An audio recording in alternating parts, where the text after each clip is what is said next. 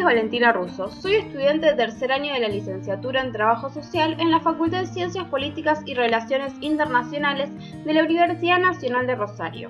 En este trabajo voy a hacer un balance de lo aprendido en el año 2020 en conjunto con los autores trabajados y la relevación de datos obtenidas de los trabajos prácticos realizados en este tiempo.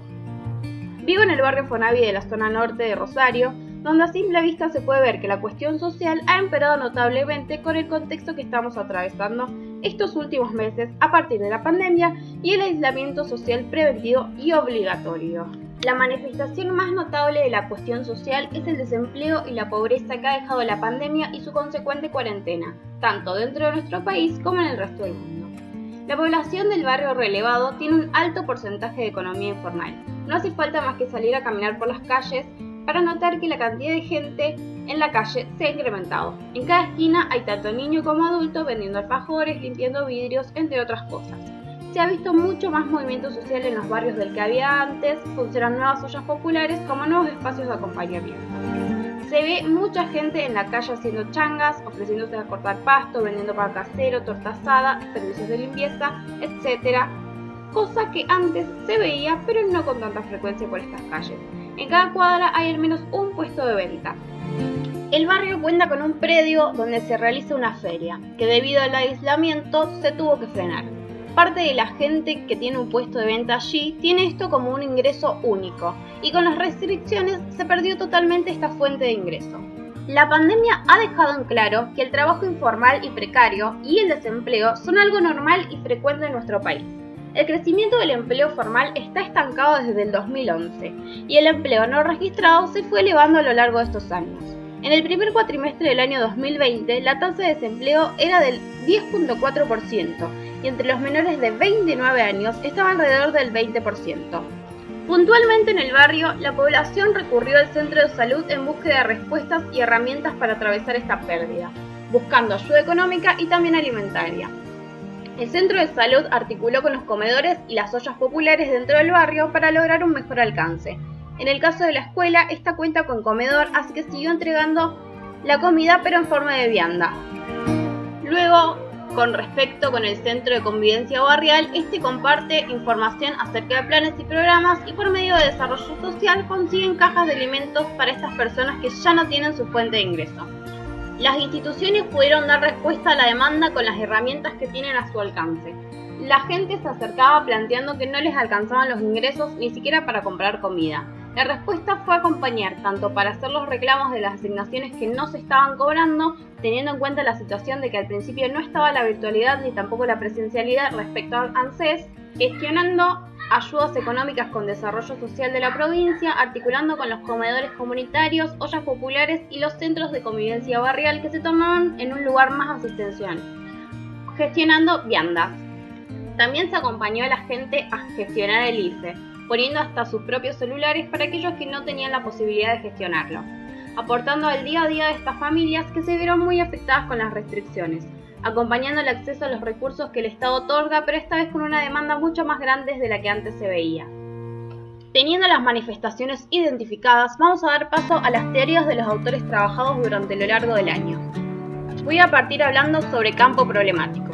Margarita Rosas Pagasa entiende la intervención como campo problemático en la medida en que ésta se constituye en el escenario cotidiano donde se manifiesta la cuestión social, siendo dichas manifestaciones generadoras de tensiones que afectan las condiciones de vida del sujeto y se constituyen como obstáculos para el proceso de la reproducción social, reconfigurando el mundo social de los sujetos. Esto nos lleva a pensar a la cuestión social como la manifestación de los problemas sociales, estas manifestaciones operan a modo coordenadas y definen los términos en los que se debe problematizar las trayectorias de los sujetos. Luego de identificar la demanda de la cuestión social, se comienzan a pensar las formas de intervención mediante medios e instrumentos en búsqueda de políticas sociales que se adapten a dicha demanda. Aquí vamos a dar paso a la instrumentalidad, la cual nos da el pie a pensar el porqué de la intervención. Yolanda Guerra nos propone pensar la instrumentalidad como propiedades y capacidades históricamente construidas y reconstruidas por la profesión como una condición sociohistórica del servicio social. A medida que el contexto sociohistórico va cambiando, la cuestión social también lo va haciendo. En la instrumentalidad del trabajo social hay tres niveles. El primero tiene que ver con el proyecto reformista de la burguesía, reformar para conservar, y luego tenemos el segundo nivel que tiene que ver con la peculiaridad operativa instrumental, es decir, dar respuesta a la demanda social con una reflexividad sobre esta, pensar la funcionalidad del trabajo social. Y en el último nivel, pensar la instrumentalidad como una mediación, poder pensar el análisis macroscópico de la cuestión social. Pensamos en la instrumentalidad del trabajador social como un medio para la transformación. Podemos hablar de instrumentalidad ya que en nuestro ser hay una producción de sentido, tiene una direccionalidad. En conjunto con el texto de guerra tenemos el de Guadalupe Ávila, donde enumera, nombra y define tanto los instrumentos, herramientas como las técnicas medios definiendo técnicas como procedimientos intangibles que se utilizan para el análisis societal integral y holístico e instrumentos como las vías tangibles palpables que facilitan la intervención-acción a nivel macro y microsocial. Para la relevación de datos a lo largo del año hemos utilizado como instrumento el diario de campo que nos permite sistematizar la experiencia y tener a mano cada paso que fuimos dando a lo largo del trabajo el estudio cartográfico, que es el conjunto de documentos sobre una comunidad o territorio que nos permite acercarnos más a la realidad de este. La encuesta, para conocer opiniones y situaciones sobre lo que atravesamos estos meses, croquis y mapa para ubicarnos geográficamente en el barrio y ubicar el territorio a la hora de exponer el trabajo. Y con respecto a las técnicas, utilizamos la observación por el conocimiento de los individuos y colectivos e investigación para acercarnos y conocer las estrategias de intervención que se utilizan para dar respuesta a las demandas identificadas al principio. A la hora de establecer estrategias de intervención es indispensable conocer el espacio institucional en donde se llevarán a cabo esas estrategias, la gente que trabaja allí, el territorio que esta abarca, entre otras cosas.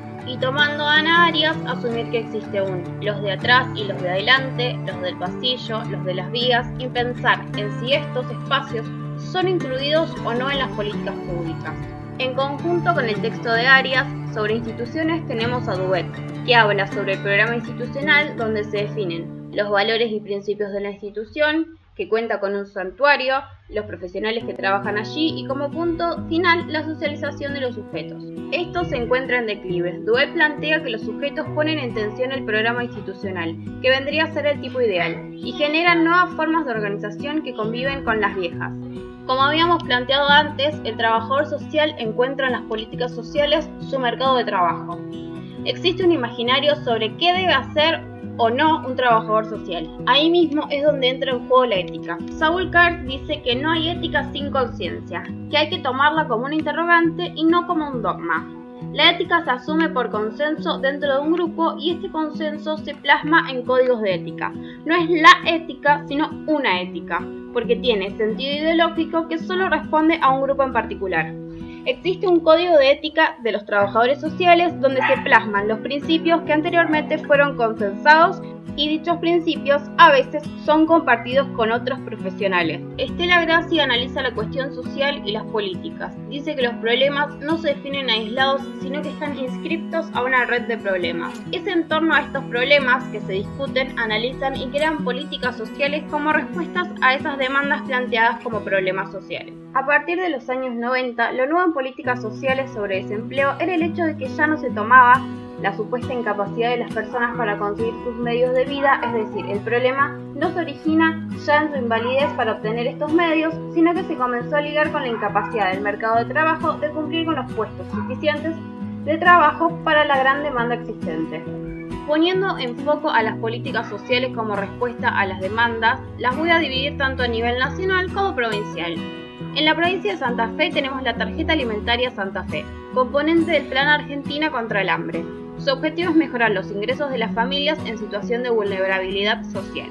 Después, tenemos también la tarjeta única de ciudadanía. Se trata de una ayuda social directa, que consiste en la compra de alimentos en una red de comercios en todo el territorio de la provincia. Pueden acceder a este programa aquellos grupos familiares cuyos ingresos no superen el salario mínimo y vital. Luego, a nivel nacional, tenemos la ayuda escolar anual, un cobro anual a principio del año para solventar los gastos de las compras de útiles para la escuela la asignación universal por hijo, asignación familiar para desempleados y el cobro único de desempleo. A partir de la cuarentena, donde muchos y muchos perdieron sus trabajos o trabajan informalmente, surgió el ingreso familiar de emergencia, el llamado IFE, un abono de 10 mil pesos para aquellos que cumplan con los requisitos. previsto como pago único en abril, pero luego se habilitaron pagos en junio y agosto.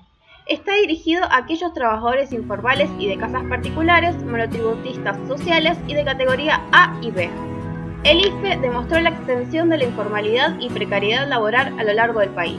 Solo un 10% había trabajado en relación de dependencia durante el año previo. Dejó en claro la relación de la juventud con el trabajo formal, ya que hubo una enorme participación de la población menor a 35 años. Hay que agregar también que se tomaron medidas sobre los gastos que tenía la población con respecto a los servicios. Se prohibió el corte de servicios de telefonía, gas y electricidad para quienes no pudieran pagarlos. Se congelaron los alquileres y se suspendieron los desalojos por seis meses. También se estableció un máximo de precios sobre productos seleccionados.